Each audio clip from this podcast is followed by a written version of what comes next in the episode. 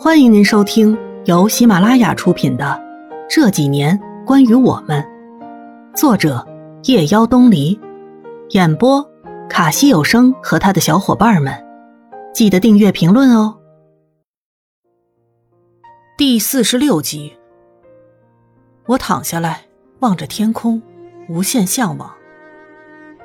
那是我的梦想，我希望有那么一天，图书馆的册子上。摆上我勒菲尔的著书，我可以隐匿在人群里，偷偷听着我的读者在人海里讨论我的书，争论我书中的内容，想象我在写故事的时候带着怎样的心情，想象着发生在我们身边的烟火故事。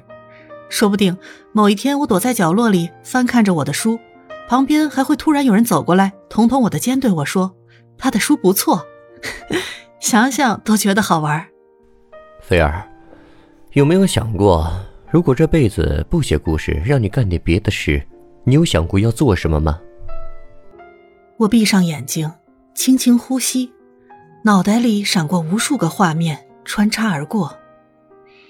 嗯，有，我有想过要自己开一家收藏品的店子，把人们送进来的收藏品卖给真正需要、真正喜欢的人，很有意义。你喜欢收藏？嗯。我喜欢古老的东西，越老越喜欢。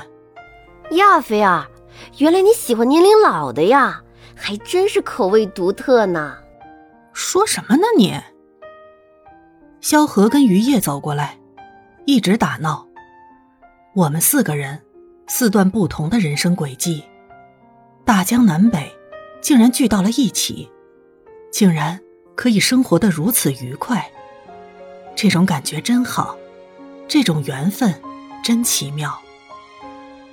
我们在山上过了一夜，第二天一早，我们坐索道下山。下山后就已经天黑了。跟古一凡他们分手后，我跟于叶回客栈，远远的看见坤哥跟一个红衣女子拉扯，我转过去看于叶，于叶也满脸疑惑的看着我，站在那里，不知道该不该走上去。然后坤哥看见了我跟于叶，于叶、菲儿，你们回来了。嗯，刚到。坤哥，他是谁啊？于叶透过坤哥看向走远的红衣女子，我看到坤哥的眼睛快速的闪过一丝不易察觉的慌乱。他呀，呃，一个朋友。我还有点事儿，你们先进去吧，我先走了。然后我跟于叶拐进巷子进屋，杨玲玲一个人在屋子里。看一档相亲节目，笑得花枝乱颤。哎呦呦呦，还有没有形象了？笑得像个大姑婆一样。啊，是你们俩呀？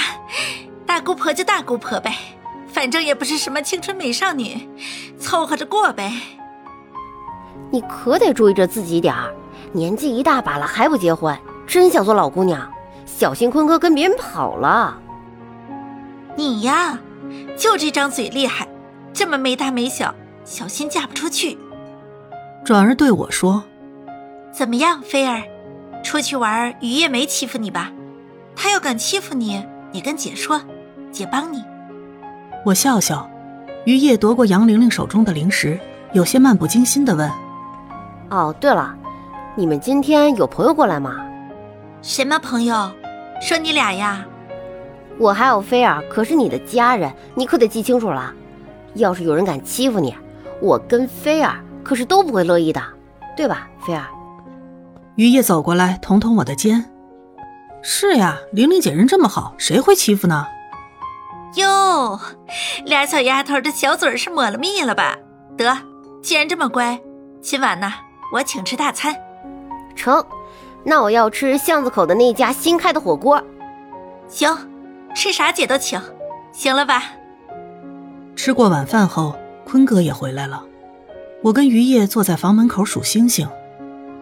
于叶，嗯，你觉得今天那个女生找坤哥是干嘛呢？坤哥不是说了吗？是一个朋友，可能是有事找他帮忙吧。是吗？那你回来以后，干嘛总有意无意的探玲姐的口风？我说完后，于叶就转过脸来。用一种探究的眼神盯着我看，看了好一阵儿，干嘛那么看我？我脸上有脏东西？